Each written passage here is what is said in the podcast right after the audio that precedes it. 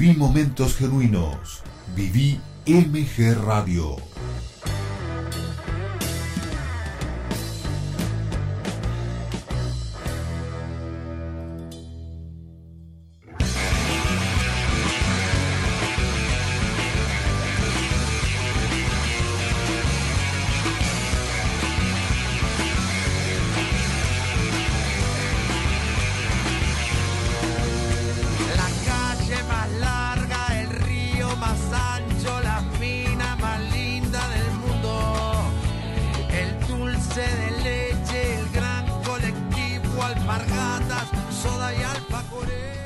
Al aire, Mauro?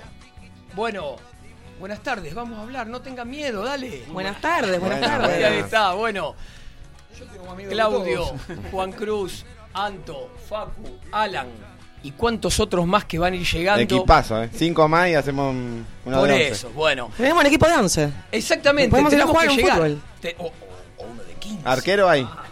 Arquero hay. Esta música que escuchábamos recién va a tener que ver con los titulares. Pero eso va a llegar cerca de las 3 de la tarde. Vamos a la apertura del programa. Oficialmente y formalmente. Y después volvemos. Dale.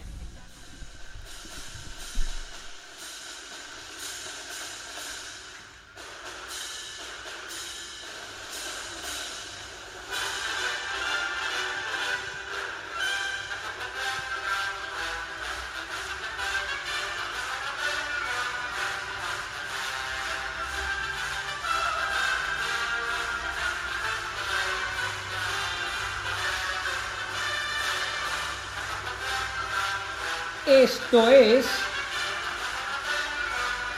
Deportivamente.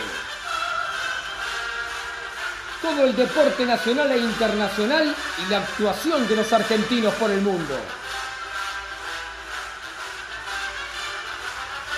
Idea y realización. DAP y asociados.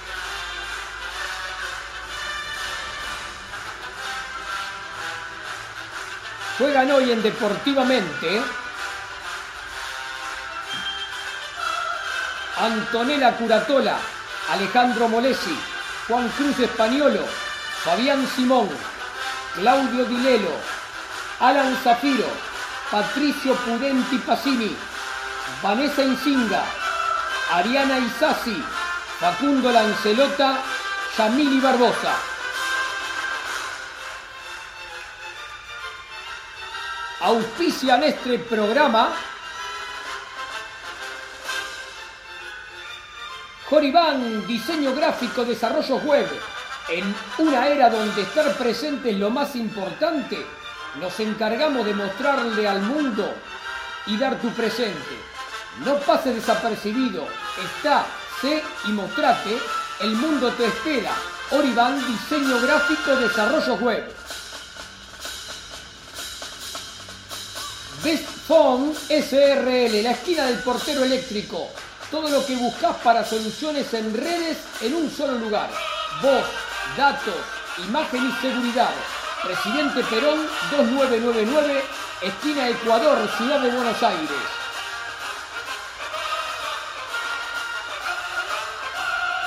Lolita Ger, uñas gelificadas, tapping gel, esmaltes semipermanentes. Lolita Ger. Aquí comienza Deportivamente por MG Radio. Adelante ustedes.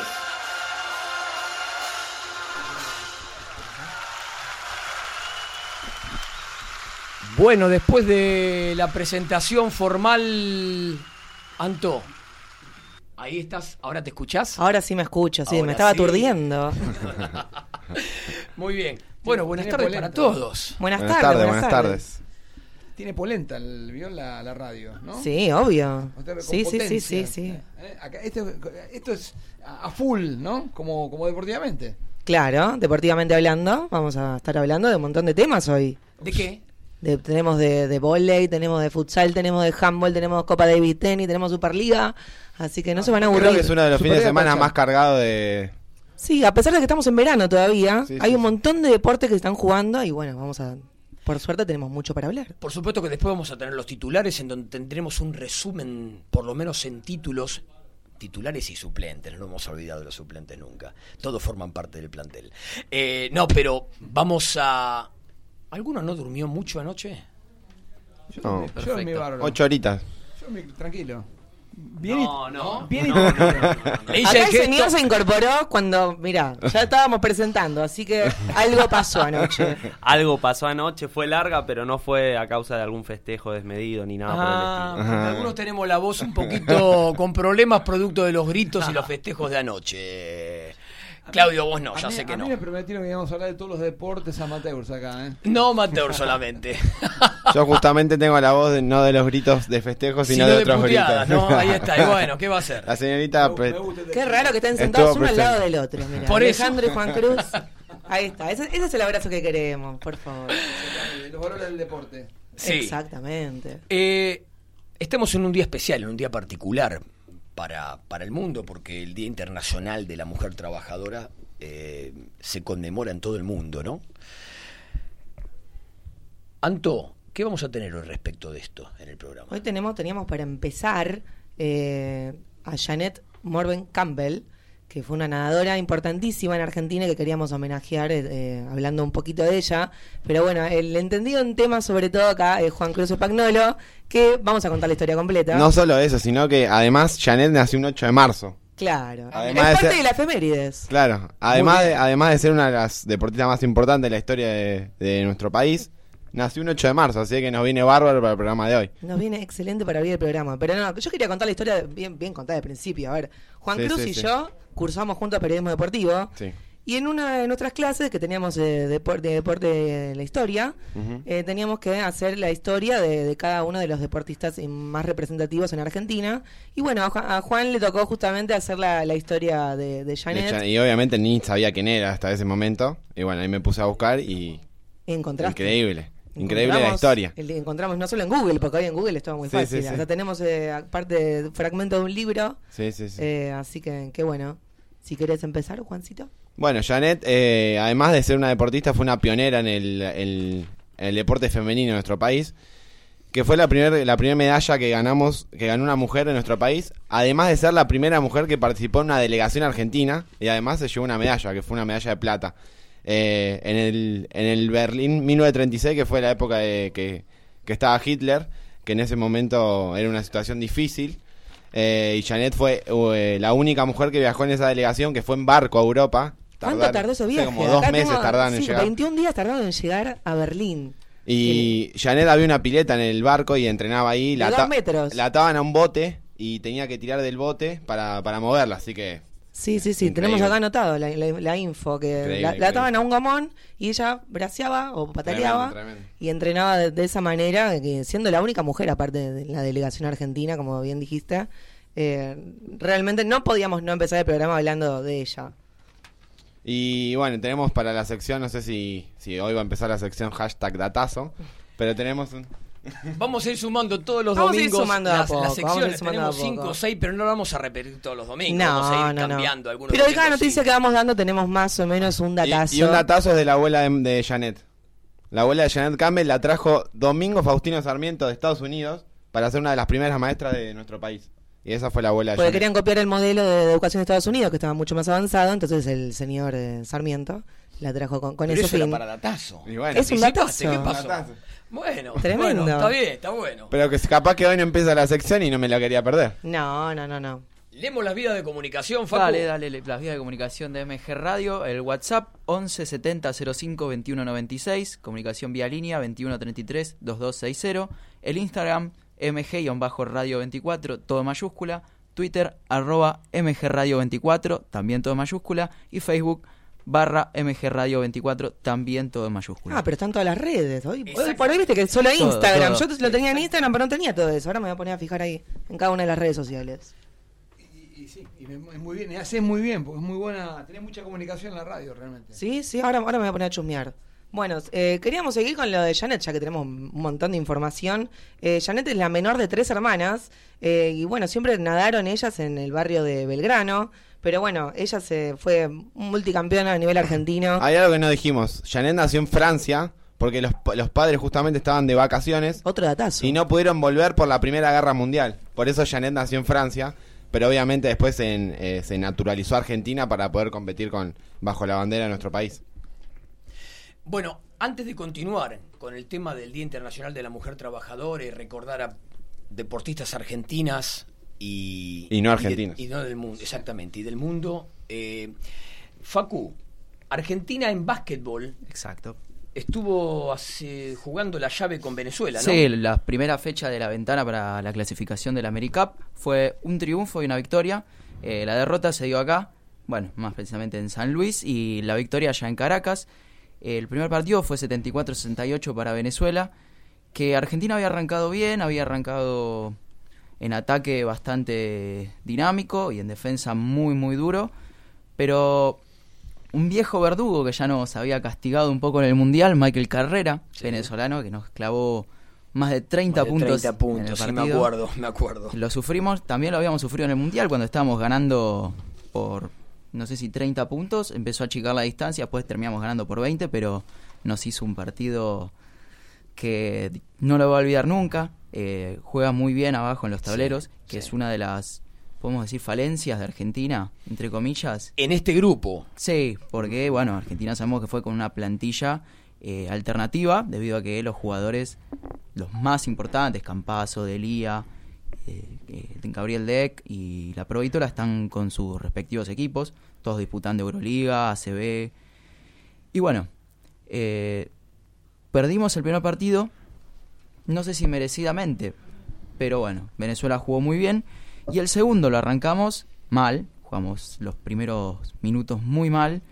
Terminamos ahí el primer cuarto bastante parejo, pero ya en el segundo y el tercero nos sacaron una diferencia de 62 a 40.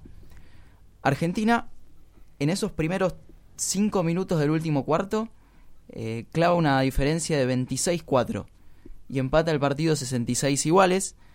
Después, bueno, también fue cabeza a cabeza hasta que llegaron a 70-70 y un triple del Pepo Barral, que juega en obras, jugador de obras sanitarias acá, acá cerquita, no muy lejos. Eh, puso el partido 73-70, un doble de Venezuela puso 73-72 y hubo un minuto ahí donde lo- no, se, no ocurrió nada. hubo puntos. Sí, no hubo ninguna anotación y terminó 73-72, que bueno, es un triunfo más que importante de cara a la clasificación de la AmeriCup, teniendo en cuenta que la próxima fecha será en noviembre y Argentina será local de Chile y de Colombia. Justamente te iba a preguntar cómo seguía esto, porque también lo escuchamos a Hernández, que habló los otros días y dijo que había buenas perspectivas para Argentina, eh, porque encontró que muchos de los pibes que estaban jugando en el equipo iban adquiriendo una experiencia Sí, interesante y partidos como estos le daban un muy buen roce. Sí, un equipo muy duro Venezuela, como, como en realidad casi todos los que hay ahora en el básquet sudamericano. No hay ninguno que podemos decir, y también centroamericano, no olvidar República Dominicana y Puerto Rico, que son que a nosotros rivales muy difíciles. Venezuela es dirigido por Fernando Duró, argentino, conoce muy bien a- al equipo. Y bueno, nosotros fuimos con una convocatoria bastante joven, José Vildosa, eh, Agustín Cáfaro, el Toro Acuña, que son jugadores que, más allá de que tienen roce internacional, no tienen quizás el roce internacional que tienen los jugadores que llevaron los demás equipos. Así que es un triunfo muy importante y habrá que ver qué, qué sucede contra Colombia y contra Chile. Pero algunos de estos jugadores estuvieron en los Panamericanos el año pasado de Lima. Mundial, claro, Cáfaro, exactamente. que- Entonces hace que tengan ya Agustín Cáfaro una experiencia. Fue en reemplazo de su hermano, eh, eh, Cafaro, que juega en la Universidad de Virginia, que bueno, porque por su equipo no, no pudo participar del Mundial ni del Panamericano. Así que vamos a ver si para la próxima convocatoria seguimos con una plantilla alternativa o si vuelven los jugadores de siempre, los que conocemos todos, que, que participarán entre interrogante el- en el Juego Olímpico. Estábamos hablando también en el programa de en el anterior, en el de hockey, que mm, se dice que sí, que va a haber juego olímpico. Algunas opiniones hablan que en el mes de mayo, cuando el COI tenga que definir, más allá de que hace unos días dijo que sí, que se ratificaba la realización del Juego Olímpico en julio en Tokio, en mayo tiene que decirlo oficialmente y algunos hablan de la, no sé, la posible suspensión de los Juegos Olímpicos. Es muy difícil. La, la, director- la directora olímpica de Japón, yo la escuché el otro Sí. día, obviamente el nombre no lo sé. Sí, sí. Dijo que en idea. el contrato con el COI dice que eh, los juegos se tienen que hacer en el 2020. Sí, durante el año calendario. Claro, entonces capaz que lo- los tiran para... para- Pareciera ser que porque la Organización Mundial de la Salud algo así comentó, es una situación bastante excepcional y podría Claro. llegar a ser la primera vez que se pase para el otro año y hablan de Claro, Londres. sí, la primera... De Londres, sí. Hablan de Londres. Londres ofreció la, la sede Exacto. en, en vista de que, bueno, por ahora es un país no tan afectado, ¿no? Por ahora. Claro, por ahora. No tan afectado y que organizó recientemente un Ah, Juego sí, Olímpico 2012, 2012. así que las instalaciones dicen que están en sí. excelentes condiciones, Sí. así que bueno. Bueno, gracias Facu No, con el tema del por favor. básquetbol. ¿Continuamos? Continuamos, ¿qué más teníamos, chicos? Copa Davis también, ayer, ¿qué pasó? Copa Davis. ¿qué Estuvimos pasa? viendo, Estuvimos viéndolo. estuvimos viendo ahí que se jugó en el Palacio de los Deportes en Bogotá, en donde, bueno, Argentina finalmente terminó perdiendo 3 a 1. Eh, lamentablemente nosotros esperamos siempre la Copa Davis, lo vimos con un fervor impresionante, es algo que nos une casi como el fútbol, la Copa Davis a, a nivel eh, eh, argentino, como, como mundial lo vivimos. Eh, pero bueno, no, no pudo ser esta vez. Eh, perdimos el doble. Estuvimos ahí. cerca, el doble estuvo muy parejo. Y en- Justamente con el mejor encima, doble del mundo. Los mejores doblistas Colombia- del mundo son los Exacto. colombianos y le Ganaron perdimos- Wimbledon el año pasado. Sí, Sí. Wimbledon y el US Open. Exacto. No, sí, sí, pero fue un partido. Te y digo, Argentina levantó en un segundo set que Sí, sí, tremendo, bien, Sí, sí, tremendo. sí, y el tercero sí. estuvo ahí, Sí, cerquita. Sí, sí, sí, Estuvieron a punto de llegar al tiebreak, pero perdimos 7-5. Así que. Y después Londero no pudo, no le pudo ganar. Pero antes habíamos ganado un tiebreak. Ya nos habíamos sí, ilusionado sí. todos Sí, que ganábamos. sí. Sí, sí, sí. Pero bueno, ahí Machi González y Horacio Ceballos no, no pudieron con eh, Farah y Cabal, que son, como bien decían, número los, prim- los números uno. Más allá de la altura, del dobles de Colombia, etcétera, etcétera, hemos tenido eh, no el equipo que hubiéramos querido tener. Hay otro datazo con respecto a la Copa Davis. No sé si querés que lo diga ahora Dale, lo esperamos dale, para después. dale, dale, dale. Como Bogotá tiene 2.600 metros de altura, se jugó con una pelota que se llama pelota pinchada, que es Sí, más pesada. Exacto. Porque si juegan con la pelota común dice que no, no podía entrar nunca por... porque Bueno, pegaron mucho. ahí un par ahí, medio... Sí, sí, sí, complicado. la pelota dice- Y encima los colombianos pegaban cuando boleaban, le pegaban al cuerpo de los argentinos, ¿sabes lo que debe doler eso? Que la pelota más pesada. Sí. Debe sí. picar, debe picar. Hubo algunas miradas en algunos momentos del partido entre los jugadores como diciendo Sí. qué es lo que estás Sí, haciendo. porque pero fueron, bueno. fueron varias aparte, Sí. no fue una sola. Sí. ¿No dobla la pelota ya? Pasarela dijo que la pelota no doble. En Ecuador era, ¿no? En sí, en Ecuador. En Ecuador, Bueno, Ecuador, sí, exactamente, sí, en Ecuador. en Ecuador. Hablábamos de mujeres que se destacaban en el deporte. Hablamos de mujeres que se destacaron en el deporte, sí, teníamos que Hay decir... una tal Antonella, me dijeron. ¿Eh? Hay una tal Antonella que se destaca también. No, no, no, yo no, no voy a hablar de mí en este programa, por favor. Salvo que me quieran entrevistar ustedes, yo no voy a hablar de mí. Y se acaba de ir Yamila. Eh, Yamili también. claro, se acaba de ir Yamili. También, mujer importante para, para Paraguay. Sí. Obviamente. Así que bueno. Eh, no, no, no quería poner un poquito a nivel internacional. Eh, Vanessa, una de las productoras de nuestro programa, nos había pasado Claro. otro datazo de Catherine Switzer, que fue la primera mujer en correr una maratón. Esto ocurrió a mediados de diciembre de 1916 en Boston. Ella tenía solo 19 años y estudiaba periodismo deportivo en la Universidad de Siracusa, en, allí en Nueva York. Y entonces no había disciplinas deportivas para mujeres, por eso ella entrenaba con el equipo masculino de la universidad.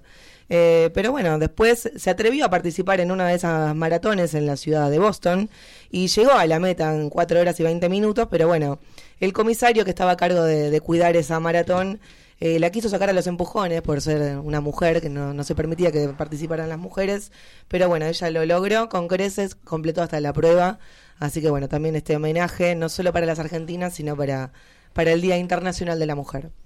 Y, y después hay una que estuvimos viendo también, lo del canal que cruzó el canal de la Mancha. Gertrude- Ese, ese fue tremendo. Ese fue tremendo, Gertrude Ederle. La apodaron como la reina de las olas. Fue la primera mujer en cruzar a nado el Canal de la Mancha, que separa Francia y Gran Bretaña, ¿no? Lo hizo un 6 de agosto eh, con 14 horas, chicos, 14 horas. Es tremendo nadar ese tiempo en el agua. Yo me muero. no ya estoy una hora en la pileta y me... Yo hago 100 metros en la pileta y me tienen que poner un pulmotor. No, sí, estuve sí, sí, 14 horas cruzando Y las encima con, No, no. Tremendo. Porque nosotros hablamos de pileta y estamos hablando Claro. de aguas abiertas, no se puede creer. Bueno, tardó 14 horas y 34 minutos. Eh, llegó a la orilla en Kingsdown unos minutos pasados las 7 de la mañana, o sea que nadó de noche, ¿no? Una, increíble. una genia total. Eh, así que bueno, solo 5 hombres eh, antes que ella lo habían logrado. Muy bien. La verdad. Esos son nuestros homenajes a... O varios, ¿no? Para... Tremendo. Y no, y no morí en el intento. Exactamente. No, no, una cosa de locos. Bien, bueno, Anto, vamos, ¿eh? Te quiero ver a vos, cruzando el río de la Plata hasta Colonia, por lo menos. Y Eso no puede es ser, difícil, puede- no se en puede un gomón. En un gomón vale. nadando, pero... Hasta en un kayak me animo. Bueno, capaz que en Uruguay se pueden dar un ratito Ah, más. Sí, sí. puede ser. Podemos puede llevar el ser. kayak. Ahí está. Bueno, ¿qué les parece que antes de, del corte de las 15 veamos qué empresas nos están auspiciando? Obvio. Tenemos a nuestros amigos de Orivan, diseño gráfico y desarrollo web. Eh, para que sepan, en una era donde eh, está presente es lo más importante, nos encargamos de mostrarte al mundo y bueno, dar también tu presente. No pases de- desapercibido esta C y, y mostrate, el mundo te espera, ¿sí? Internet es un amplio mundo, sabemos que abre nuevas puertas y te lleva literalmente a que te conozcas todo el mundo. Necesitas identificarte y ser único. Quítale las fronteras a tu marca o producto, así que entra.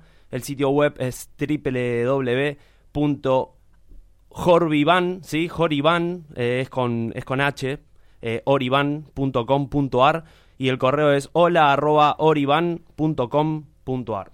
Facu, ¿tenemos mensaje? Sí, tenemos dos mensajes. Claudio de Mataderos. Me encantó el programa de hockey. En Deportivamente pueden agregar el hockey sobre patines. Es el deporte con más campeonatos del mundo. Argentina, obviamente. Y Fidel de Munro nos dice con Gaudio una pequeña crítica. Con Gaudio como capitán estamos en el lugar que merecemos, en la B. Durísimo, Fidel. Bueno, y auspicia este hermoso comentario de nuestro amigo Fidel. Nuestros amigos de Best Phone SRL, la esquina del portero eléctrico. Todo lo que buscas para soluciones en redes eh, eh, están en un solo lugar. Voz, datos, imágenes y seguridad. Eh, en Presidente Perón 2999, esquina Ecuador, Ciudad de Buenos Aires. Horario de atención de lunes a viernes de 8 y media a 18 horas. Atención personalizada, envíos a todo el país y el sitio web para que entren, chusmeen www.bestphone.com.ar.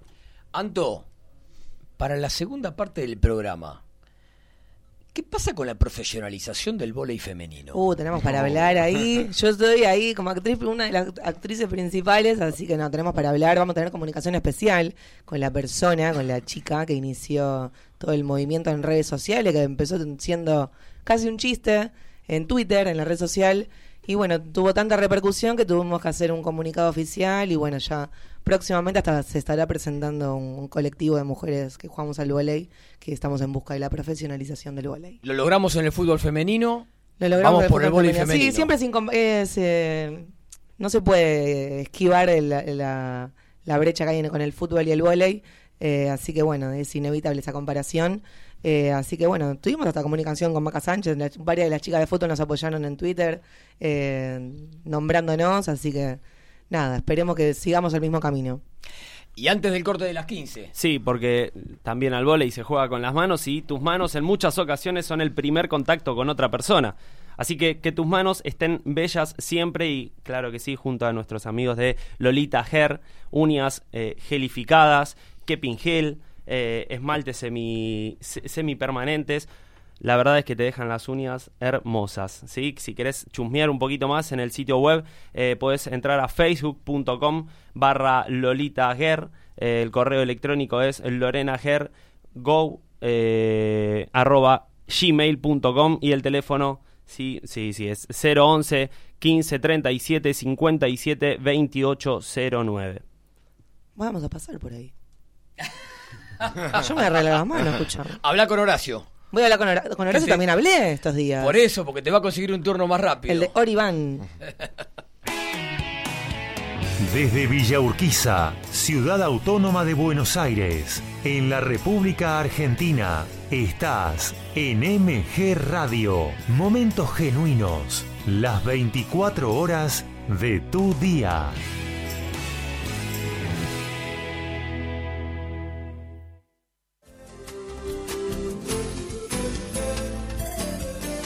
¿Querés empezar a cantar? ¡Animate! Mabel Rodríguez. Mabel Rodríguez, profesora de canto para principiantes. Canto versos del corazón.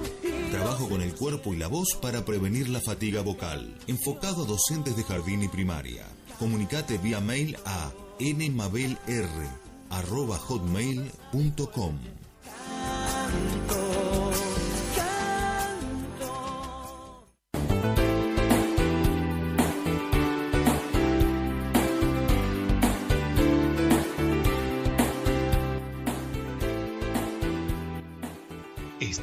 ¿Estás pensando en entrenamiento personalizado? El Círculo de Entrenadores Personales te ofrece un plan a tu medida. Entrenamientos para la salud y para deportistas de alta competencia. Contactanos a través de nuestra página de Facebook, Círculo de Entrenadores arroba Professional Trainer. Círculo de Entrenadores Personales.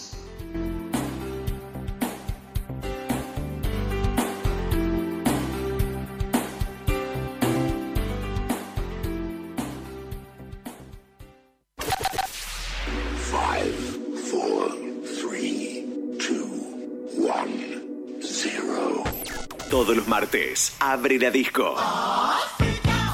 Abre la disco. Un viaje al pasado con música que para vos está siempre presente. Abre la disco. El programa que todas las semanas llega a tus oídos de la mano de Gustavo Rubín. Abre la disco. Un momento único. Un momento para vos. Un momento verdaderamente genuino. Abre la disco. Los martes a las 21 por MG. Para cuidar tu cuerpo y mente, MG Radio tiene el programa que vos esperabas. El Templo del Alma, con Diego Esteban y un destacado equipo de profesionales. El Templo del Alma, los viernes a las 21 horas en MG.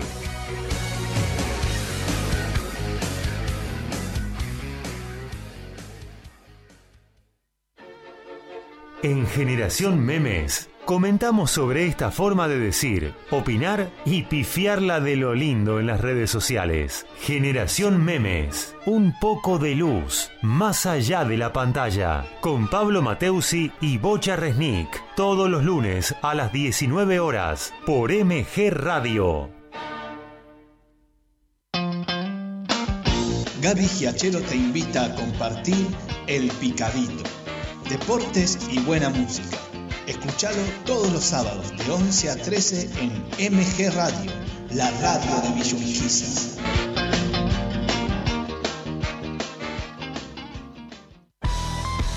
Viví, sentí, disfrutá sobre la bocha y toda la info del hockey sobre césped.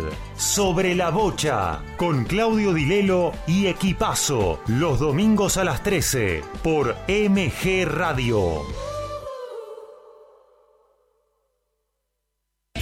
En MG Radio ya no hay horarios. Encontrá todo el contenido en anchor.fm. On demand, las 24 horas.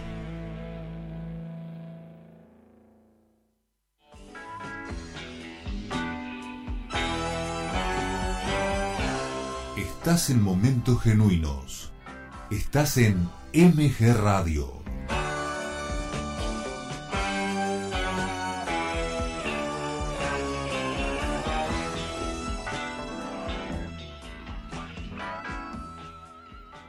15 horas, 5 minutos.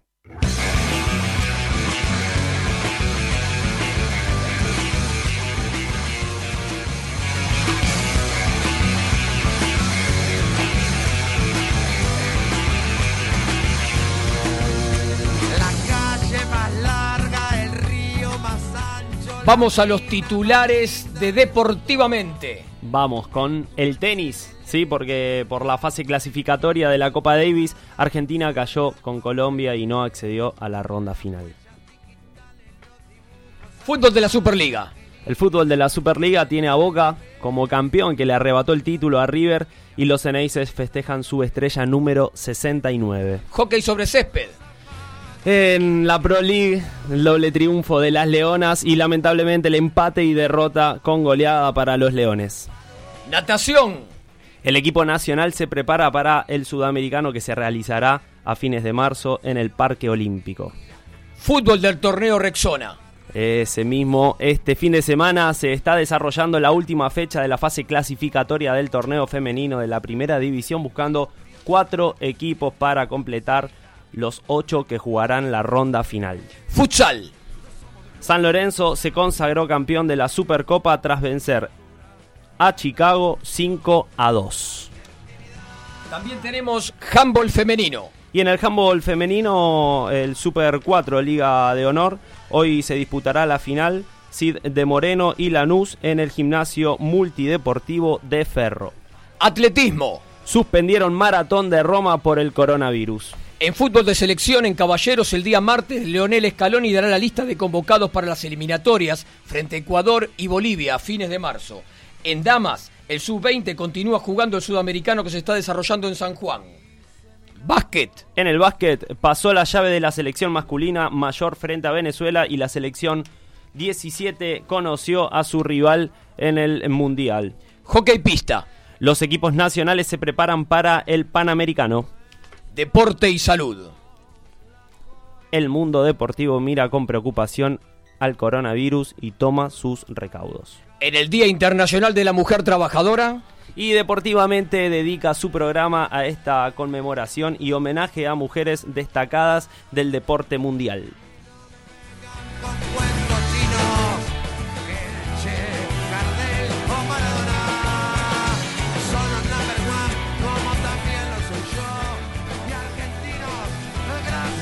Bueno, estamos en MG Radio y. Claudio, vos. Vamos a hablar con quienes nos prestan este espacio y nos dan este espacio. Exactamente. Bueno, este, bueno, cuénteme un poquito, don, don Giachero, ¿qué, qué nos ha hecho, qué lo ha hecho llevarnos, traernos a esta, a esta emisora. Y la verdad que nos gusta mucho el deporte, es una emisora que en principio pensábamos que iba a ser estrictamente deportiva, luego la realidad nos fue llevando a abrir el juego también para el tema de la cultura, el cine, la música y demás. Eh, y bueno, en eso estamos, abriéndole las puertas a todos y muy contentos de, del debut de ustedes con un, con un gran sobre la bocha y ahora arrancando con deportivamente. no es uno solo. No, son dos. Ahora sí. Y bueno, que se presente, pero está filmando, está entretenido. Está haciendo redes sociales. Está entrenando, creo. Y agarró y vino. Sí, ¿qué tal? Buenas tardes. Mi nombre es Diego Esteban. ¿Cómo le va? ¿En qué lo puedo ayudar? ¿En qué lo puedo servir? O sea, no sé tu apellido. Eh, eh, no te sé. eh, Diego sí, pero Eternamente me han dicho que no tengo apellido. Ah, y, claro. Y trato de seguir en eso. De hecho, Está no me lo hay cambiado todavía. Está, bien, está muy bien. Bueno, y don Diego, ¿qué, qué dice usted? ¿Qué opina de, de- No, no, muy entretenido, la hemos pasado bastante bien, nos hemos enterado de algunas cosas que no sabemos, por lo menos de las especialidades que ustedes se ocupan, así que entretenido y satisfechos de que estén acá, ustedes por lo que veo pasándola bastante bien también. Bueno, agradeciéndoles de verdad la apertura y, bueno, eh, este espacio que es cómodo para nosotros. Eh, tenemos una parrilla, vamos a tener que hacer algún asado. Y ten- Lo mínimo. Ya se dieron cuenta. Ya me lo- Lo tienen que Te dije, hacerlo. Gaby, te dije. Gaby, que había que, Y aparte es había que poner domingo, una lona y algo había que hacer. Claro, el domingo que viene venimos más temprano, entonces. No quiero tirar un palo, pero el asado tienen que hacerlo sobre la bocha cuando termina el programa. Prenden el fuego, termina nuestro programa y comemos el asado. Claro. Eh, No es un servicio que da la radio, obviamente se abona aparte.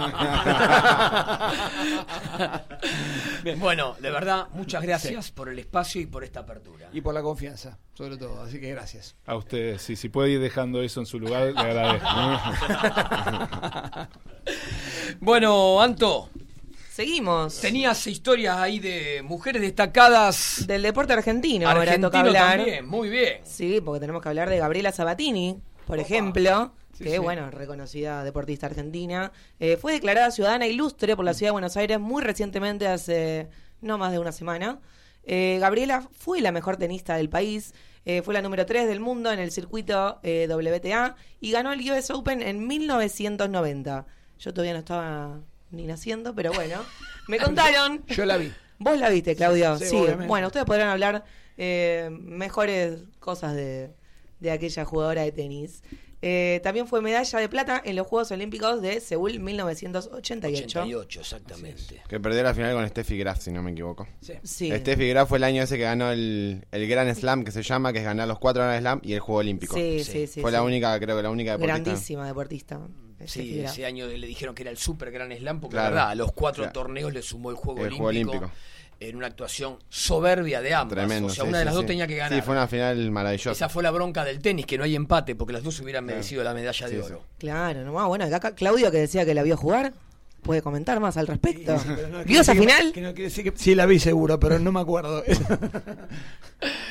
Sí. Seguimos. Eh, tenemos a Noemí Simoneto, por ejemplo, la atleta argentina. Fue la primera sudamericana en ganar una medalla olímpica al lograr la de plata en los Juegos Olímpicos de Londres 1948. En 1945 estuvo primera en el ranking mundial de 80 metros con vallas y de salto en largo. Aquí el especialista sale en atletismo. Sí, sí, Así que, qué bueno. Tenemos ahí eh, el especialista en tema. Eh, ganó un total de 17 medallas, de las cuales 11 fueron oro en los campeonatos sudamericanos entre 1941 y 1947. Eh, seguimos, tenemos a Paula Pareto, la más actual. ¿La dejamos para después? Sí. Dale. A ver. ¿Un poco de rugby? Rugby. Sí. Tenemos a los al rugby. Chino. Los Jugaron los jaguares. jaguares. Patricio, Patricio o Chino. Pato, ¿cómo le decimos? Vamos Chino a me gusta, ¿cómo le chino me gusta, chino me gusta. Me suelen decir chino todavía. Chino. No sé por qué. Chino, chino. Dale chino entonces, dale chino con el rugby. Sí, los jaguares cerraron su gira por Sudáfrica. eh, cayeron 33 a 19 con los Sharks en Durban. Quedan terceros en la conferencia sudafricana por atrás de Stormers y de los propios Sharks. Los tries de- del conjunto argentino los hicieron Carreras, Tuculet y Cancelier. Y el sábado a las 20, este sábado, reciben en el Amalfitani a Highlanders. Ese lo, ese lo quiero ir a ver. Ah, Está para ver. vamos a eh. ver cómo. Estamos Si a poco puede de la acreditación hace rato. Si no me dan la Así que hay acreditación- gente de la UAR escuchando. Que la estoy buscando hace cuánto, un mes que estoy mandando, mandando. Sí, si sí, no, mail, pago mail, la entrada, mail. pero no me lo quiero perder. Eh, la UAR está un poquito dura con eso. Igual tenemos con quién hablar, así que vamos a intentar hacerlo sí, sí, sí. lo más rápido Aparte nos posible. queda muy cerquita, nos a Juan y a mí. Sí. Cinco La minutos, Amalfitani diez nos queda- minutos. sí, Bueno, siete minutos cronometrados. Yo lo tengo Sí, sí, cronometrado. Viven Por ahí. cuestiones obvias. Digan la verdad, viven ahí en un Sí. quincho de Vélez. Sí, sí, sí, sí, Ah, sí. bueno, entonces sí. ahora sí. ¿Los dos? Los dos. ¿Juntos?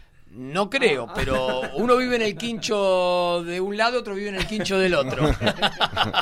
No, yo le quería preguntar, ya tenemos especialistas de rugby entonces. Exactamente. Me Chicos, yo incorporo. nunca entiendo qué son los jaguares. Los jaguares me- es una franquicia. bien. Eso, eso. Los Jaguares es una franquicia, es una, eh, una franquicia, es un equipo de rugby profesional que depende de eh, la UAR, de la Unión Argentina de Rugby, pero es la primera vez que hay jugadores contratados, o sea, jugadores profesionales eh, en Argentina. Como no hay competencia interna, juegan un torneo con eh, potencias. Pero hay Eh, jugadores que están en ambos planteles, están en los Pumas y en Jaguares, ¿o no? Claro, es que no es una selección nacional, es Claro. un Claro. equipo, son dos cosas distintas. Claro. Este movimiento que lo empezó Pichot cuando salimos tercero del Mundial eh, en Francia 2007, que Argentina no estaba en ningún torneo internacional, ni siquiera los Pumas, y Pichot levantó una queja después de haber salido terceros contra, contra la Asociación de Rugby Mundial para que a Argentina lo incluyan en el torneo Tres Naciones. Perdón, ¿esto califica como datazo? Podría No, ser. Es historia, es historia. Eh, Sí. Y Argentina lo incluye en el torneo Tres Naciones que se pasó a llamar, eh, vos me sabrás Rugby? Championship. Rugby Championship eh, sin- o Cuatro Naciones, se le Sí. dice normalmente, pero se llama Rugby Championship. Y bueno, este movimiento lo empezó Pichot y en el 2016 es que Argentina juega el primer, eh, ra- el, el de ahora, primer Super rugby, Rugby, el primer Super Rugby. eh, con la franquicia de los Jaguares. Jaguares. Sí, Pero, cabe Alan, destacar. ¿Tenemos una pregunta? Tenemos una pregunta eh, de Manuel, de Vicente López. Nos dice, ¿la rotación que está haciendo Quesada va a perjudicar el rendimiento y resultados del equipo? Sí, yo creo que es una re- rotación necesaria porque venimos de un mundial. Muchos jugadores que, que pasaron por el Super Rugby se van eh, a otras ligas, ligas europeas o, de, o mismo de Japón y de, Estados Unidos. Y todos los equipos quedan con un plantel que se tiene que rearmar. Muchos de los jugadores argentinos de Jaguares, eh, luego del mundial, por ejemplo, Lavanini, eh, grandes jugadores, Matera, eh, Nico Sánchez, antes del mundial eh, ya emigraron para eh, equipos europeos y queda una base de jugadores jóvenes sin experiencia que hay que, hay que darles eh, rozamiento, hay que darles eh, fogueo. Así que me parece muy necesaria la rotación eh, en este momento. Y Sí, sí. dale. Eh, bueno, juegan con Highlanders, que es el último de la conferencia de Nueva Zelanda. Igual siempre recordemos que los equipos de Nueva Zelanda son los más fuertes, así que No importa si no, hay que confiarse. Pero viene de descansar encima porque fue el equipo que estuvo libre la fecha pasada porque siempre queda un equipo libre. Eso, qué importante el descanso del rugby, ¿no? Porque son los Sí. partidos. Encima con los viajes, porque de Argentina a Nueva Zelanda... Claro, solo nos queda todo lejos. Es chicos. por eso que en, en los Juegos Olímpicos no hay rugby 15, porque no les, no les llegan a- con el tiempo de descanso, por eso hay rugby Sí, 7. es el mundial más largo. Su- eh, se dice que Claro. el, el de rugby es el mundial más largo por el descanso que necesitan los jugadores entre partido y partido. Y después de Highlander viene otra vez contra los Stormers, la revancha. Sí. Perdimos Viene el partido del primer partido y El último Sí, mundial sí. duró cerca de cinco semanas. Entre cinco semanas y casi seis. Seis. Sí, porque necesitan casi una semana de, recuperación. Porque Imagínense si lo- fuera así en el fútbol. No, sería imposible. No, no es imposible. Sostenerlo económicamente. Claro, porque es parar toda la Claro. actividad durante... De ningún, Un- de ningún otro deporte, mejor dicho, ¿no? No solamente de fútbol. si- en hockey es impensado. se hacen 15 días y ya está. Eh, Sí, sí, incluso partidos consecutivos. básquet es lo mismo. Exacto. eh, el juega constantemente. en una semana, cinco días, cinco, cuatro partidos. Sí, sí, solamente sí, día por medio están jugando, altísimo nivel, alto rendimiento, es, es una cosa increíble el básquet, la verdad. En el handball también lo hemos visto nosotros. En el a handball nivel lo hemos panamericano, visto, a nivel sí, sí, olímpico, día por medio y pueden jugar tranquilamente, pero Claro, o porque sea, normalmente en competencias de, de olimpismo normalmente son este un día femenino, un día masculino, entonces tienen ese día por medio de descanso que, bueno, lo utilizarán para entrenar y o descansar. Bueno, Chino, ¿algo más? Agrego que el Seven eh, de Las Vegas, los Pumas no tuvieron una buena actuación, quedaron en el décimo puesto después de perder con Escocia por el noveno puesto, eh, y en el grupo no les fue bien tampoco, perdieron con Inglaterra y con Sudáfrica, eh, y empataron con Japón, así que no fue un buen un buen Seven. Bueno, igual que el grupo heavy les tocó. Sí, les Sudáfrica, tocó Inglaterra y Japón. Pero, pero no fue un buen torneo para el equipo de Gómez Cora. Ahí vamos a salir uno de estos domingos con el entrenador que, que es un... Sería un gusto. Sí, sí, sí, sí. Es una persona con quien tenemos mucha cercanía. La hermana de él ha jugado muchos años en el hockey, en el Club Lomas. Y bueno, hemos estado con él en los Panamericanos y en otros eventos más. Así que eh, lo tenemos bastantes veces charlado a, a Santiago y ya quedamos que en algún momento vamos a, a sacarlo al aire. Estaría buenísimo. Gracias, Chino. ¿Tenemos hockey? Y tenemos, tuvimos hockey. Tuvimos hockey. A ver, ¿qué pasa con el hockey? Eso, ¿qué pasa? Digo yo. Bueno, eh, vamos con leones primero. Tenemos leones y leonas, ¿no? Que estuvieron en la gira. eh, Qué cosa, ¿eh? siempre somos felinos nosotros. Pumas, jaguares, leones, Panteras. leones, Dejamos una inquietud. ¿Por qué la mayoría de los deportes, cuando tiene que tomar un nombre, lo toma de los animales? ¿Estamos? Se las dejo porque aparece, se ha hecho esta semana, justamente se ha hablado de eso. Eh, pero bueno, se la dejo como inquietud para el domingo que viene. Lo leí por eso mismo, lo, de- lo pregunto. a, a los chicos. Que Sí, los sí, sí, chicos. sí. Bueno, pero yo creo que tiene que ver con la garra. No sé si. Sí, sí, Ah, sí, sí, sí. Puede ser, puede ser que venga por ahí la mano. ¿O No, no? lo- Los animales no, lo digo los felinos. Yo le estoy contestando Ah, a ah, a usted. ¿eh? ah, a usted bien. la dejo como planteada la cosa. ¿Y Bueno. qué otro animal hay que no sea felino en alguna selección argentina? Y, no Y los sé, tiburones, no, no, los tendremos que eh, ver. yacarés. Tendremos que ver. Están los yacarés. Ah, los yacarés. Sí, sí, sí. Están los murciélagos. Los murciélagos, Murciélagos. estaba pensando. A ver, Ah, los murciélagos. Pero. ¿por qué tema de También. animales, no? A las chicas de. Nunca se nos dicen las maderas. Del beach y la- la- o la los querían No, maderas, no. dicen las maderas ni salgamos a la cancha. Los plásticos, no, no, no. No, vamos con los animales. Siempre somos animales nosotros. Bueno, La selección de fútbol no tiene ningún apodo. Le ponemos poner un apodo de animales, ¿no? La selección de fútbol va- no, no. Los perros, no, tampoco. claro. Eh, bueno, dale, Claudio, con hockey. Bueno, tuvimos entonces, decíamos, Leones y Leonas en la Pro League eh, de visita en Australia este fin de semana. Eh, a priori uno podría pensar que, eh, no sé, que me, me hace enseña. Ah, estamos haciendo señas. A ver. Estamos aprendiendo el lenguaje Ahora de señas. se escucha. ¿Ahora se escucha? Ahora se escucha mejor. ¿Ahora mejor? Ahí. Sí, dale. Ahora. Bueno, entonces decía... Eh, No. No, no se Espera, espera que nos van a arreglar. Para el que acá micrófono pasamos, de pasamos el Claudio. micrófono. ¿Qué cosa seria, che? ¿Qué pasó? Ahora sí. Tocó algo. Ahora sí, no. Vea este. Bueno, cambiamos micrófono. Está bien. Para lo que voy a decir, no. Eh. bueno, Decía entonces.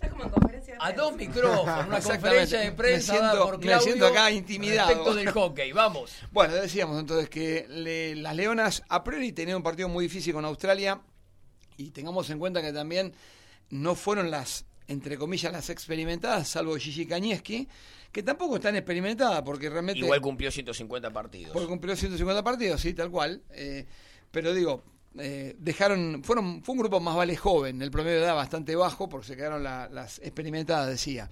Eh, y sin embargo, las Leonas cumplieron muy bien, ¿no? Porque fue un 2-0, 2-0, eh, realmente contundente triunfo.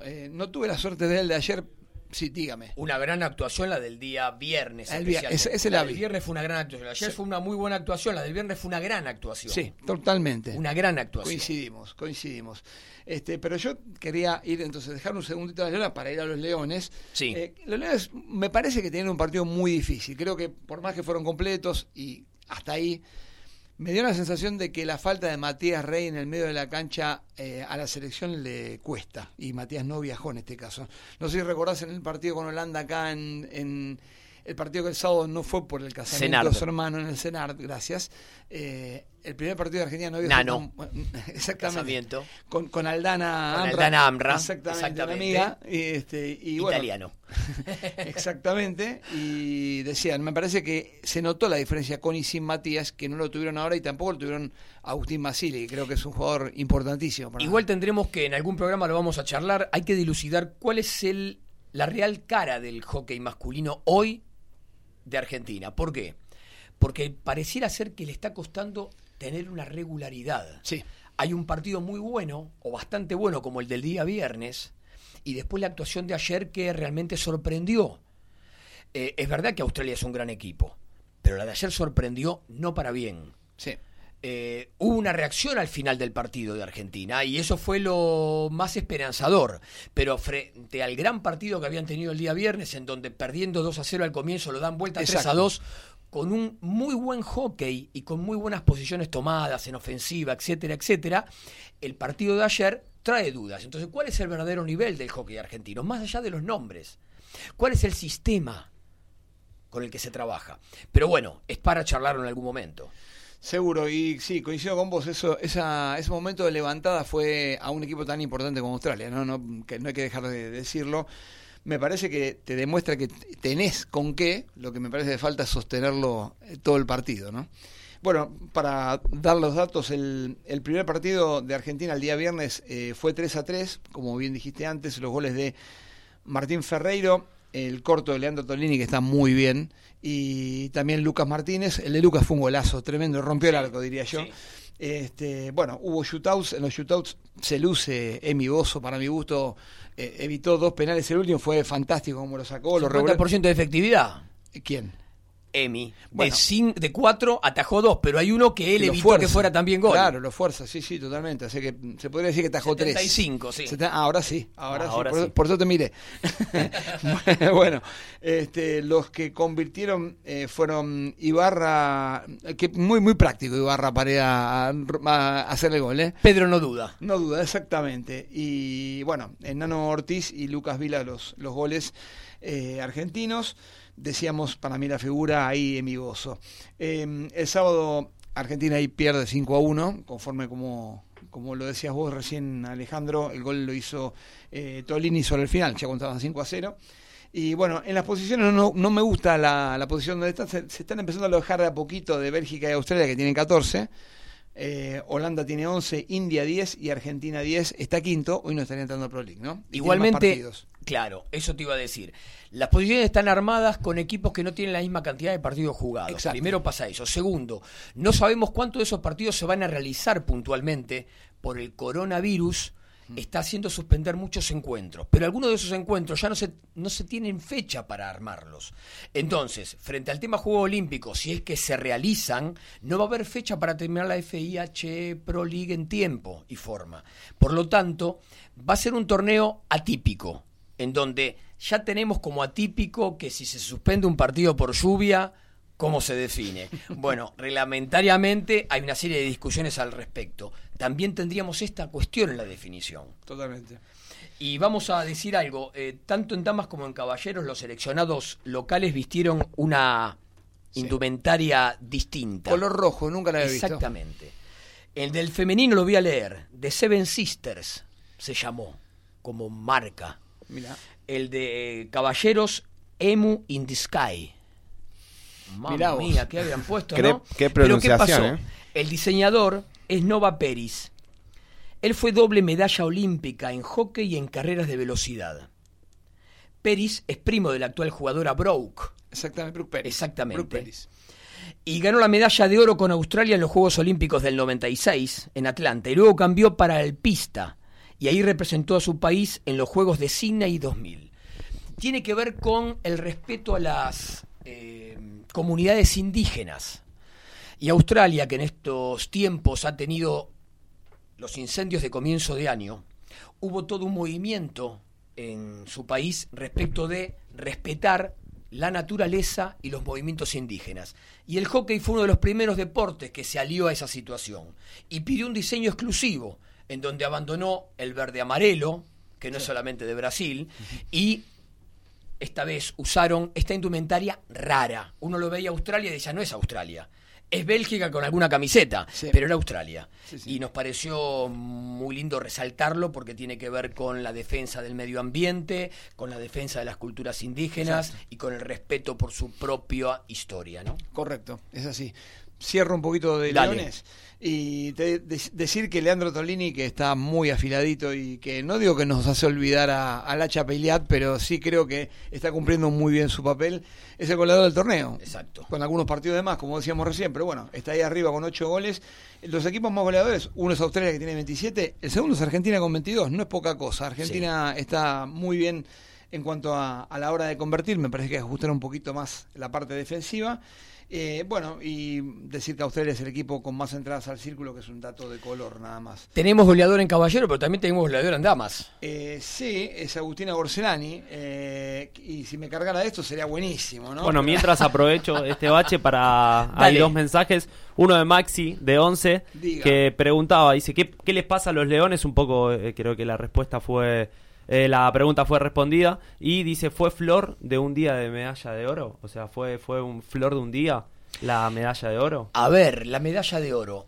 Eh, se trabajaron durante muchísimos años en el hockey argentino para poder obtener un logro de esta envergadura. Es verdad que a veces se tienen que alinear los planetas. Y en Río se alinearon los planetas. Argentina aprovechó la ocasión, tuvo un rendimiento en la segunda parte del torneo notable, notable, y eso hizo que Argentina pudiera aprovechar todas las situaciones que se le fueron presentando, sacó buen jugo de eso y obtuvo merecidamente la medalla. ¿Qué pasa con el antes y con el después? En el antes, Argentina muchas veces había hecho mérito. A nivel juvenil y a nivel junior especialmente, Argentina ha tenido destacadísimas actuaciones a nivel internacional. Pero no lo podía a veces plasmar en, el- en la selección mayor. Esta vez los planteles junior brindaron formación para que un día la selección mayor pudiera también plasmar en un éxito más que importante, porque el Juego Olímpico, en mi modesto entender, en el hockey está por encima del Mundial. Sí, sí, Viene sí. primero el Juego Olímpico. Pero eh, por eso es que ahora, bueno, ¿qué pasa con el después? Con el después hay que seguir trabajando. Argentina está en ese grupo de ahí arriba, está en la elite del hockey. Si está en el primer lugar, hoy no. Si está dentro de los cinco más grandes, sí, tranquilamente. Si puede aspirar a un podio, tranquilamente. Argentina puede hacerlo. Es verdad que hay jugadores que no están participando de nuestra selección y recién Claudio hablaba de Gonzalo Peiliat. Jo, semejante jugador. Estaría bárbaro que estuviera en la selección. Pero bueno, eh, Argentina también tiene que trabajar para esto del juego en conjunto y cómo cada uno ubicarse dentro del juego en conjunto. Y como decimos, cada grupo tiene su historia y cada grupo tiene que respetar su historia. Si hoy por hoy algunos jugadores no están convocados o no están eh, siendo parte de esta selección, bueno, en algún momento se verá el porqué. Hoy por hoy, este plantel está capacitado para estar peleando ahí arriba. Es el ganador, el último ganador olímpico. ¿Qué pasará en el que viene? Tendremos que esperar unos meses si se juega en Tokio y veremos qué pasa. Sí, recordar también que en ese equipo que ganó el oro hay que decir que, primero, los jugadores son jugadores que han dejado todo, en el sentido del entrenamiento, de triples turnos, eh, en, allá por los médanos de, de Pinamar y Gessel, creo, este, con un trabajo muy fuerte también mental de, del- a cargo del Chaparretegui, que me parece que todo eso ayuda también a que a que no se gana de casualidad y no es una flor de un día solamente me parece que es un proceso como todos los como todos los deportes pero acá se respetó mucho el proceso y se llegó al final en el mejor momento eso seguro Es verdad que a veces los procesos tienen su época y su momento de recambio. Y bueno, ahí está la duda, cómo viene el recambio en los Leones. Exacto, Uno claro. sabe que hay varios jugadores que tienen mucha experiencia y tienen una edad que hace pensar que en dos, tres años no estén en la selección, o el año que viene no estén en la selección. Bueno, lo verá cada uno de ellos, pero más allá de eso, ¿cómo viene el recambio? Porque las Leonas, que lo sufrieron en su momento el recambio, después se adaptaron rápidamente. Y por eso Argentina pudo tener dos títulos mundiales. Pero en los Leones, bueno, veremos cómo se va, cómo se van dando las cosas. Le mandamos un saludo también a Carlos de Flores que nos dice muy buen programa. Así que gracias, Carlos. Gracias. Bien. Bueno, Devolvió un seguimos. micrófono. Me devolvieron el micrófono, chicos. No, yo les quería preguntar, porque yo no entiendo mucho de hockey, ¿vieron? Pero me parece que es una característica del Chaparretegui, ¿no? Esto del recambio de, de incentivar a jugadoras jóvenes. Me parece que tanto en los Leones en su momento como ahora en las Leonas eh, ha hecho ese trabajo y me parece que está muy bien. Dale, Claudio. Sí, decía que me parece que en función a eso, creo que el caso más eh, fuerte es Agustina Borselani, ¿sí? que la goleadora, como La goleadora del recién. torneo. La goleadora del torneo, exactamente. Y bueno, y que eh, Agus estuvo un año sin estar en el- seleccionado, eh, volvió, y creo que volvió porque el Chiapas supo, supo meterle en la cabeza, ¿no? Esas ganas de, de querer volver. No cabe ninguna duda que tiene un flick y una arrastrada extraordinaria. Eh, flick de hombre, dicen todo el mundo, que el, que el mundo hockey se le dice. Eh, tiene mucha fuerza sin lugar a dudas y si sigue así va a ser un jugador importante en, en Tokio. Hablamos con Agustina cuando estaba volviendo los entrenamientos con la selección en Mar del Plata en los primeros 18 días de trabajo de la selección y se encargó ella misma también de aclararlo en una nota que le había hecho bastante bien a ella poder dedicarse también y ocuparse de algunas cuestiones propias, estudiar, eh, volver a ritmos normales, y que eso le había permitido, de alguna forma, resetear la máquina, especialmente desde el punto de vista psicológico, y hoy tomar esta etapa de selección con muchísimas ganas. Algo parecido dijo Campaso hace unos años, lo cual implica que no siempre se puede estar en el nivel del alto rendimiento en forma permanente. Las selecciones argentinas deberían pensar si cada tanto no hay que dar un descanso en esto. Sí, sobre todo aparte porque me parece que los calendarios internacionales no coinciden con el Argentina por una cuestión de estaciones de, de invierno, verano, otoño, primavera, ¿no? Normalmente, bueno, pasa en el fútbol constantemente. Vemos que durante las fiestas están jugando instancias definitorias y acá estamos de vacaciones y por ahí es muy cortito el tiempo que se dan entre esas competencias tan importantes y el descanso. Bueno, hace hace un ratito mencionaban algo de jugadores que estudian y juegan. Y bueno, como estamos homenajeando a la mujer, quería principalmente destacar a Paula Pareto, ¿no? Hoy médica, recibida. Así que bueno, Está haciendo la residencia de traumatología la Peque. está haciendo la... Ahí está, perfecto. La estoy acá leyendo. Se recibió de médica y ahora está haciendo la residencia de traumatología. Además, bueno. además de ser la campeona vigente de un juego olímpico y, y mundial de menos de 48 kilos, ¿no? Si no me equivoco. Sí, hasta 48 Hasta kilos. 48 perfecto. kilos. Así que bueno. Así que se puede. ¿Por qué le dirán la Peque? No, No, yo, ella la conoce- ella la conoce entrené a la par personalmente. de la Peque en el gimnasio del CENAR, chicos, les puedo asegurar. Es increíble. No, es que es increíble. O sea, venía la rusa fresco de hacer sentadilla y después venía la Peque, levantaba lo mismo. Pará, No, la rusa tremendo. cuánto mide? 1,95. 1,92, 95, bueno, Sí. más. Y la Peque al lado. No, no, vos sabés lo que era ese cambio de barra, ¿no? Levantar, o sea, Antes y después de la una vieja chocolatada. ¿Te acordás que se decía antes y después de la chocolatada? No la decimos porque no nos auspicia, pero. No, pero aparte una Y levantaba lo mismo la rusa fresco y la Peque para ella. Sí, no, aparte una genia, una genia. Corría por todo el gimnasio. Y y encima paraba a saludarte. No, una fenómena. Así que bueno, así está la mención de para Paula Pareto. Y tenemos una más, ¿no? Eh, ¿la Dos más después? tenemos. Bueno. ¿La dejamos para La después? dejamos para después. Las dos últimas. Vamos a los avisos. Auspician deportivamente. Sí, Orivan, diseño gráfico, desarrollo web. En una era donde estar presente es lo más importante, nos encargamos de mostrarle al mundo y dar tu presente. No pases desapercibido. Esta, sé y mostrate, el mundo te espera. Internet es, un amplio mundo que abre nuevas puertas y te lleva literalmente a que te conozcas todo el mundo. Necesitas identificarte y ser único, así que quítale las fronteras a tu marca o producto. Entra al sitio web www.oriban.com.ar, el correo electrónico es hola@oriban.com.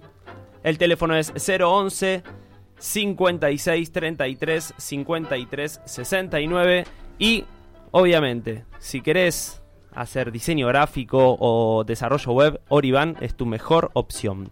Otra más. Están nuestros amigos de Best Phone eh, SRL, la esquina del portero eléctrico, todo lo que buscas para soluciones en redes en un solo lugar. Voz, datos, imágenes y seguridad también en Presidente Perón 2999 esquina Ecuador, Ciudad de Buenos Aires. Horarios de atención lunes a viernes de 8.30 a 18 horas. La atención es personalizada y los envíos son a todo el país. Entrada también a su sitio web www.bestfon.com.ar. Poneme más fuerte la música y vamos a decir por qué. Alguno conoce, vos sabés por qué. Exactamente. Ah, bueno. La yumba de Osvaldo Pugliese.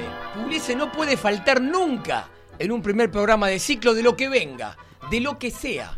En los demás pones a cualquiera. Elvis Presley, eh, Ricky Martin, Gardel, el que quieras de la tonalidad que quieras. Pero el primer programa, ¿cómo? el primer programa siempre con algo de Pugliese. San Pugliese le dicen en el espectáculo. Pugliese está de fondo. Seguimos. Con Lolita Hair, uñas gelificadas, capping gel, esmaltes semipermanentes. Tus manos en muchas ocasiones son el primer contacto con otra persona, así que que tus manos estén bellas siempre. El sitio web eh, nos encontrás en facebook.com barra Lolita Hair. El correo electrónico es lorenagergo pun- eh, arroba gmail.com y el teléfono es 011 15 37 57 28 ses- eh, eh, 09. ¿sí? Lo repito, 15 37 57 28 09 y te deja las manos bellísimas. Muy bien. eh, todavía no estamos con lo de Nati, ¿o sí? No, todavía no estamos, estamos ahí en- tratando de avanzar la comunicación. Vamos otra mujer destacada. de la dale, Mujer dale, dale. Trabajadora. Nos quedaron dos, así que hay muchísimas más, por supuesto, pero bueno, teníamos un lugar para unas Había que hacer un resumen. Había que hacer un resumen. Tenemos a Ceci Carranza, la regatista se consagró campeona olímpica junto a Santiago Lange en los Juegos Olímpicos de Río de Janeiro 2016. Además, fue subcampeona mundial en 2014 y campeona panamericana en 2011. También recibió múltiples medallas en campeonatos sudamericanos y nacionales. Aquí el amigo Ale Molesi. Una amiga, una amiga. Es una es amiga. Cecilia Carranza Zairoli. Ahí está. Bueno, y nos queda la última, que es Delfina Pignatielo, muy actual, Creo, reciente. creo que es el- la mayor esperanza del deporte argentino en este momento. Sí, en los Juegos Olímpicos, En los decís Juegos vos. Olímpicos, sí. Posiblemente por una cuestión de edad, sabemos que el mejor Juego Olímpico de ella en su madurez sería el que viene. Claro. Pero, exacto, pero todos sabemos que si mm, Fels, a la edad que tenía Delfina, ya empezó a destacarse en forma notable, sabemos que Delfina ya lo hizo en los Juegos más, de fue, la, Buenos Aires. fue la- en los Juegos de Buenos Aires y en los Juegos de Lima. Fue la primera la, primer- la primera deportista entre varones y mujeres que ganó tres medallas de oro en un Juego Panamericano Sí, argentino, obviamente. Que fueron 400. 400, 800 y 1500, la verdad. mm, una bestia. Pará, y además tuvo tiempo de participar en postas. La vimos ahí. La vimos. Tremendo. La vimos todos los días con Ale. Y hablando de, ya que estamos en natación, podemos hacer una grajea chiquitita. El equipo argentino se está entrenando en el CENARD y está buscando que en estos días también lo haga en el Parque Olímpico para el Sudamericano que se va a realizar justamente en el Parque Olímpico. El 25 de marzo comienza y termina el 29 de marzo. ¿Tenemos un mensaje? Sí, tenemos dos mensajes de Roberto de Montserrat que nos dice un gran polideportivo. Eso es lo que tratamos de hacer, un polideportivo, informarlo sobre todos los deportes que hay. Y eh, Cecilia de Liniers que nos pregunta, ¿habrá volei femenino hoy? Justamente, estamos en comunicación directa con Natalia Espinosa, así que la vamos a pasar a presentar. Ella es exjugadora, ya se retiró, múltiple campeona, Ale acá que es hincha de boca. Eh, la vio ganar un montón de títulos, yo también. Exacto. La- por, por desgracia, porque yo jugaba en contra siempre. Así que, que bueno, también tuve oportunidad de compartir con ella selección argentina y en Boca una temporada. Yo te iba a decir, no siempre jugaste en contra, que una vez lo bueno, tuviste a favor. Fueron, más las que estuve en contra que con ella. Así que bueno, la presentamos. Nati, ¿cómo estás? Hola, todo bien. Hola a todos hoy en la mesa. Hola, ¿cómo estás? Hola. Son todos, son todos muchachos, estamos nos- nosotras solas estoy hoy, ¿eh? Ah, oye, en nuestra vida tendría que ser al revés, mira. Oh, bueno, por eso, pero bueno, estamos en comunicación con vos justamente para finalizar más o menos el programa, hablando un poco de la profesionalización del voleibol femenino, que yo hace un ratito le contaba a los chicos que empezó siendo casi un chiste, digamos, por Twitter con un, con una, con un hilo que lanzaste vos. Y bueno, tuvo tanta eh, réplica y repercusión en la red social que tuvimos que hacer un, un comunicado oficial. Con, si querés contarlo vos de, tu propia experiencia, lo podés hacer. Sí, la verdad es que así como dijiste, como dijiste vos, Santo, inició todo como un, hilo de tweet eh, en beneficio de la clasificación de los chicos a los Juegos Olímpicos, de que empezaba el comienzo de, la liga a la brevedad, así que fue como que nada, la fecha estaba todo con, complotado para que se lance ese tweet y bueno, se lanzó, nunca pensé en lo personal que iba a tomar las repercusiones que tomó y bueno, se empezó a tomar más serio y fue también el laburo que empezó a hacer.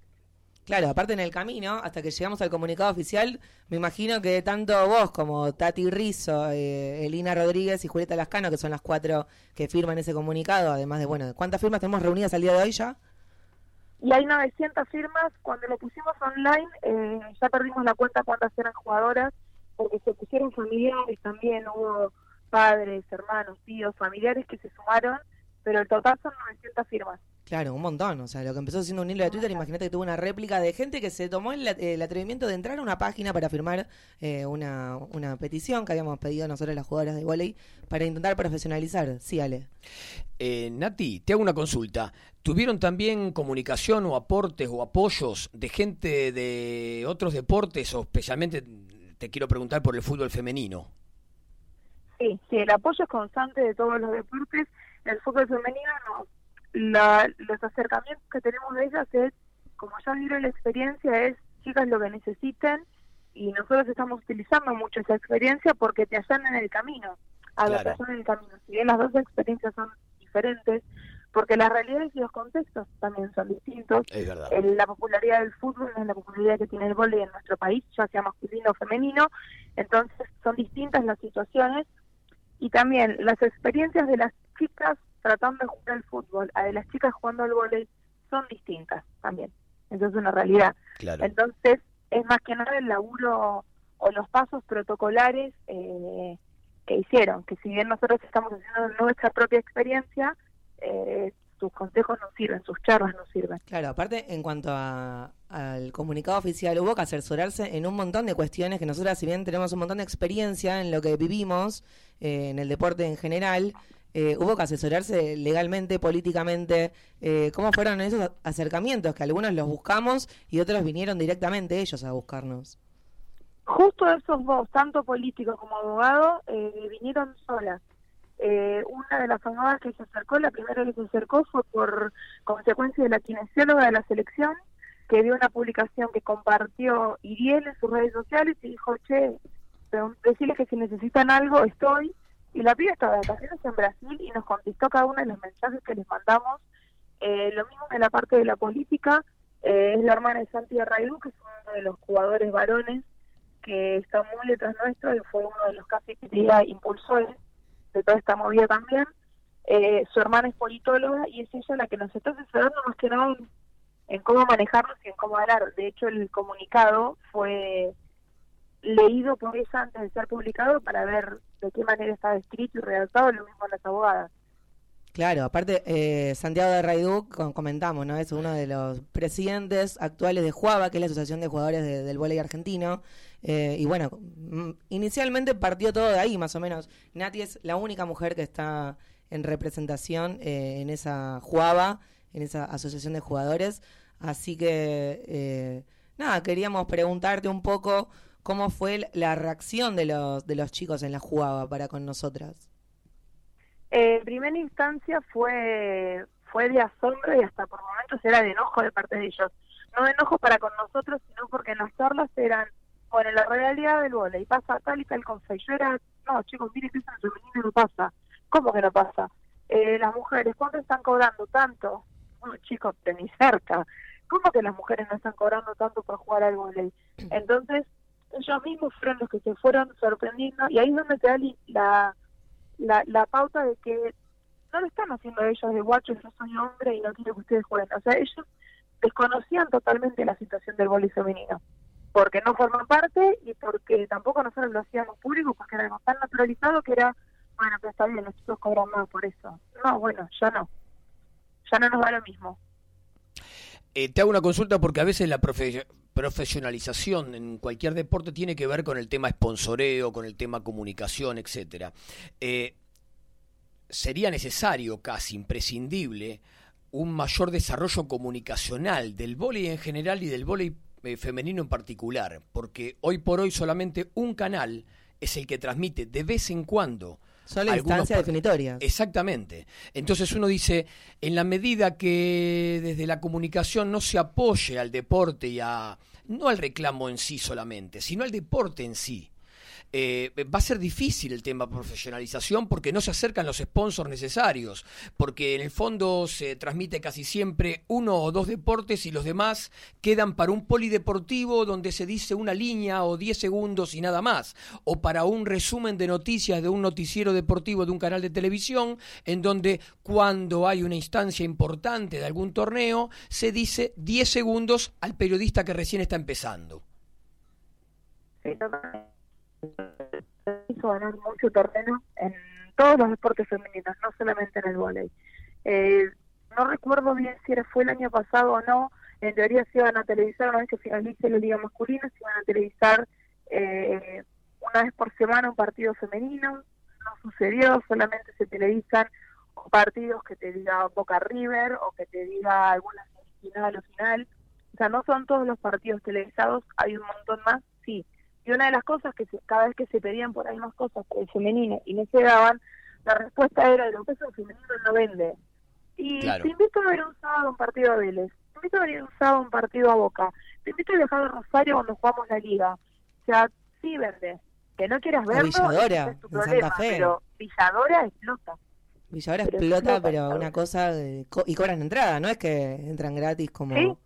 Porque hay muchos clubes de metro que no cobran entrada eh, y otros que sí, pero por ejemplo, Gimnasia, que tiene un microestadio, se llena. Eh, gimnasia ha jugado finales con eh, 3.500 personas en un estadio que se caía abajo.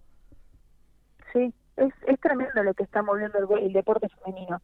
Eh, a ver, estamos nombrando también por ahí muchos clubes que son de fútbol, por eso hay que hacer hincapié en que cuando vas, hoy los tres equipos que están jugando de liga, San José, Villadora y Rosario, no son de fútbol y explota la cancha.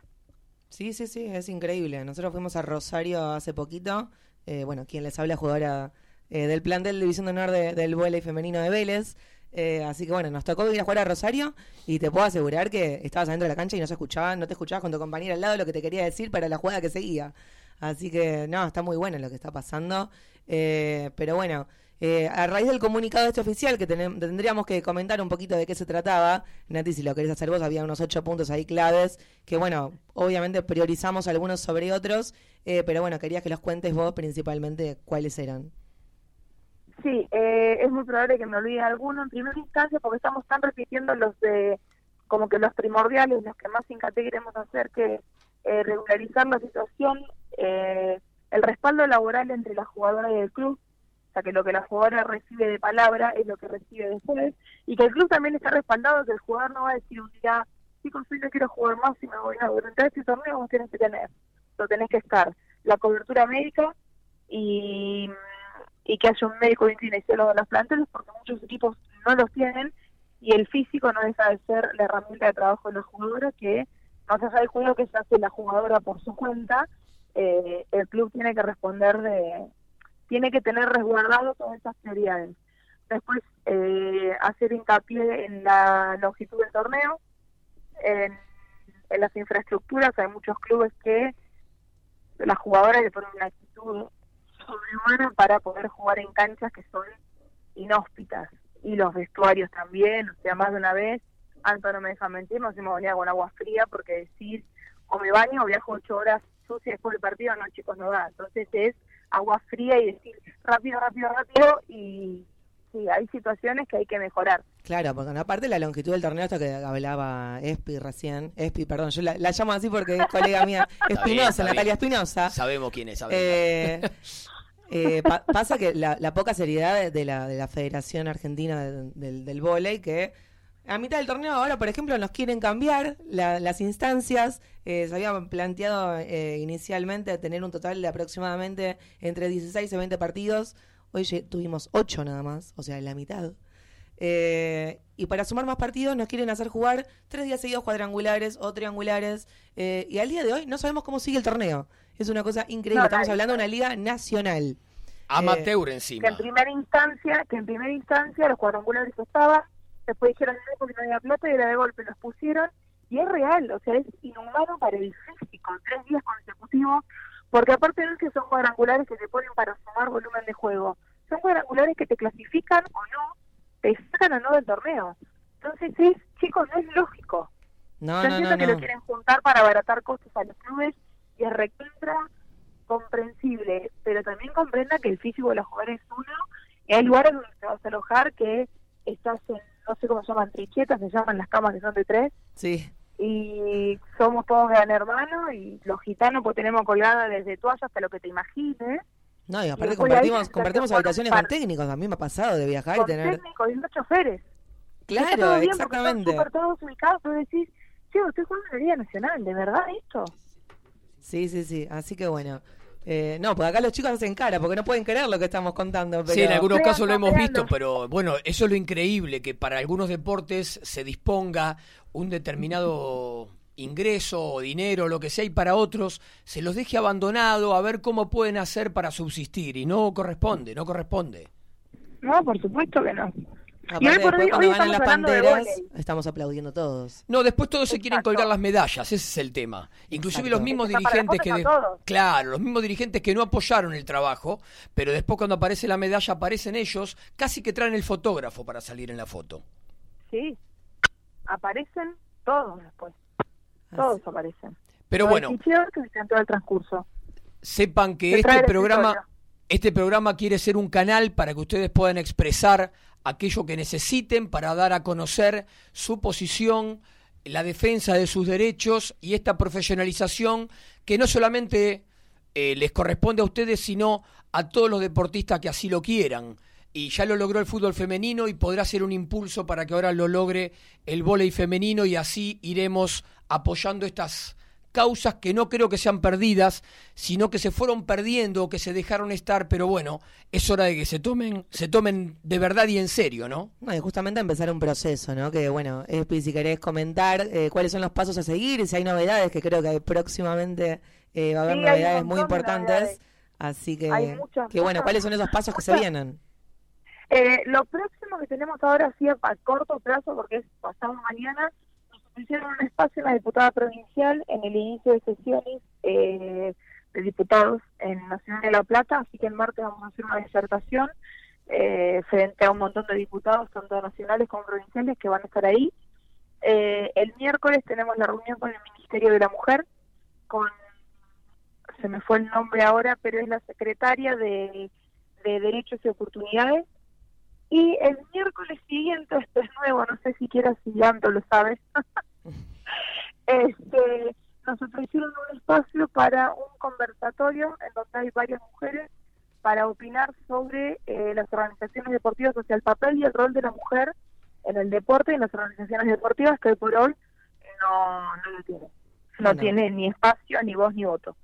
Bueno, así que la semana que viene ya vamos a tener más información acerca de cómo procede el- la profesionalización del vóley femenino. Eh, Espi, te queremos agradecer la, la comunicación. Perdón por interrumpir el domingo a la tarde, sé que hace un ratito estabas ahí en plena comida en, el, en el campo. Así que bueno, te mandamos un beso enorme y muchas Bueno. gracias. Muchas gracias a ustedes por el espacio y por seguir haciendo difusión de esto, que no se ha caído solo en un hashtag a inicio de año, sino que, que realmente se están haciendo un montón de cosas. Gracias a vos y repetimos y de verdad tenerlo en cuenta que este sea un canal para que ustedes cuando quieran dar a conocer lo que necesiten, acá estamos. Bueno, muchísimas gracias de nuevo por el espacio. Chao, buenas tardes. Hasta luego, buenas tardes. Chau, chau. Bueno, antes de que finalice el programa, vamos con. Sí, vamos a agradecerle a ellos. Gracias a ellos Dale. estamos acá porque Orivan, diseño gráfico y desarrollo web, son los encargados de, de darnos un soporte eh, en, la, en la página, en poder crear distintos tipos de página web y demás. Así que le agradecemos a ellos, como también le agradecemos a Best Phone SRL, que es la esquina del portero eléctrico, y también por último a Lolita Ger, que nos deja las uñas geli- gelificadas, el capping gel también hace y esmaltes semipermanentes. Bueno, Déjame- primer programa, pero no nos queremos ir sin el futsal. Déjame, déjame decir de rápido el futsal. Que hoy a la mañana jugó San Lorenzo de consagró. Perdón, perdón, ¿el fútbol lo vamos a pasar por alto? Porque ya que están uno al lado del otro. Eh, estamos hablando del futsal ahora. Vamos al futsal, Estamos vamos, en- Momento futsal. San Lorenzo se consagró campeón de la Supercopa por primera vez. Eh, hoy a la mañana eh, le ganó a Chicago 5 a 2. Y recién estaba mirando que eh, se definió el de mujeres. Ferro contra Racing. Ganó Ferro por penales. También la Suco- Supercopa 2020. Para, dejamos hacer un comentario. Televisaron la final del masculino y no televisaron la femenina. Televisaron el masculino por TNT Sports y el, y el femenino por YouTube. Bueno, es verdad que no hay igualdad, pero por lo menos es bueno que se siga dando alguna Sí, sí. difusión porque en algún momento no se Sí. televisaba directamente. No, no, ni siquiera por YouTube. Ahora por lo menos es un, es un paso. Eh, ¿Quería desvelar algo del fútbol? Queríamos, queríamos, digamos, dijimos antes del programa que íbamos a hablar de, de algo de fútbol. es la primera vez en la historia que uno de los dos equipos peleando gana el que viene atrás. De verdad es la primera vez en la historia. Había pasado seis Es veces. un datazo. Sí, ese es un datazo. Hashtag, Es la primera vez que sucede. Nunca yo, había yo sucedido. te quiero preguntar que en la presentación dijiste que Boca ganó el título 69. No el título, la estrella 69 que es distinto. Bueno. Boca tiene 18 internacionales. Sí. Tiene las copas nacionales y tiene unos cuantos títulos más. Bueno, este es el número Esos cuantos, 69. quiero saber cuáles son esos cuantos. Bueno, igual yo quiero saber, quiero Copa Más- partidos de anoche, Copa chicos. Master y todo eso. En la semana que viene En el 11 vamos a tener la de discriminación de los 69. Bueno, igual los quería que me comenten 69. los partidos de ayer, porque se me fueron ahí, que esta estrella esto, estrella lo otro. a Los ver, partidos de ¿Cómo ayer. fue ayer? Y a ver, ayer Boca no jugó bien. eh, Gimnasia se defendió muy bien. Fue el homenaje a Maradona lo suficientemente emotivo como para que se lleve casi el primer tiempo puesto. La sensación en todo el. ¿Estuviste en la estadio- cancha, Ale? Sí, sí, sí, por eso mi voz así. la disfonía de anoche era fuerte. Eh, pero bueno, el, el tema Maradona y Maradona, su sola presencia, con las dificultades a veces que Diego tiene para caminar y, y cómo se agachaba para besar el césped o lo que sea, eh, era O suficiente. Eh, exactamente, el saludo con Tevez, con su hija y con su nieto, También. con una de sus hijas y con su nieto, eh, era lo suficientemente emotivo, se llevó puesto el primer tiempo Maradona hasta que él se fue para el entretiempo, porque él salió a cancha media hora antes o 40 minutos antes y se quedó en el campo de juego. No se fue. Arrancó el primer tiempo, se jugó y ahí recién él se barre a, a- a los vestuarios. Y ahí, bueno, eh, creo que empezó a jugarse el partido y Boca estaba muy nervioso y le costó. Ayudó el resultado de Atlético Tucumán y Boca sobre el final, la gente gritaba y los jugadores se dieron cuenta. ¿Estamos cerrando? Estamos cerramos, cerrando. cerramos, se nos pasó No rápido. quiero, no quiero hablar, no queremos hablar ahí del partido, me parece, con River y Atlético de Tucumán. Pero bueno, vamos a decir igual, sí, que las dos canchas estaban explotadas. Eh, nosotros que lo vimos desde casa con- a, a dos pantallas, era una cosa increíble. Tampoco vamos a hablar de los dos penales que no cobraron y el upside que cobró mal, pero va, eso es En un un- dato de color. En un país que es muy difícil mantener cierto equilibrio en esto, creo que lo más importante es que por lo pronto, hasta ahora, no se vio ningún acto de violencia. No, no, y, dejamos tranquilo a los oyentes que el local de comida rápida ahí ubicado en Corrientes está eh, Ah, intacto, exactamente, eh. no pasó nada. Está Exactamente. Bueno, nos vemos el domingo que viene. Nos vemos el Nos domingo que viene. Deportivamente, 14.30, MG Radio. Aquí vamos Dale, a aquí estar. estamos. Así es. Gracias. Hasta el domingo. Hasta el Chau, domingo. Chau, chau.